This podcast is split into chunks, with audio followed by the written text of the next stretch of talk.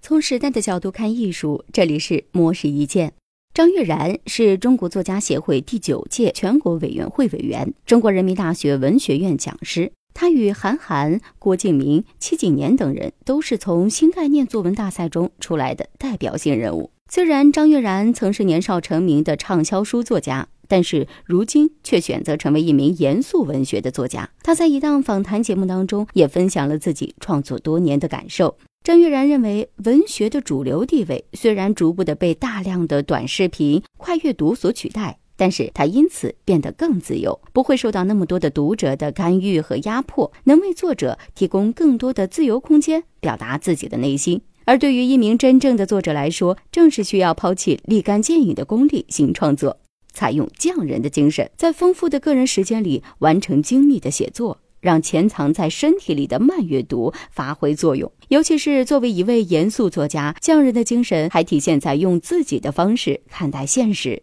找到一个属于自己的表达方式，使得自己能够站在人物的角度体会喜怒哀乐，从而扎稳小说的根基。即使是面对自己不熟悉的写作方式和技巧，也需要怀揣着匠心进行打磨。这才是作者责任心的体现。而张悦然面对新媒体阅读方式日益普遍的当今时代，也没有感到排斥。他认为这样可以让每个人都找到展示自己才华的舞台。同时，他也建议一些创作者不要着急展示自己的才华，必须先静心思考、沉淀凝结、集结才华，才能产生更大的价值。虽然每个人都希望先收到掌声和回馈，但是若没有精心沉淀，只会产生太多正确而没有特点的声音，而这种泯灭个性的声音，并没有什么价值。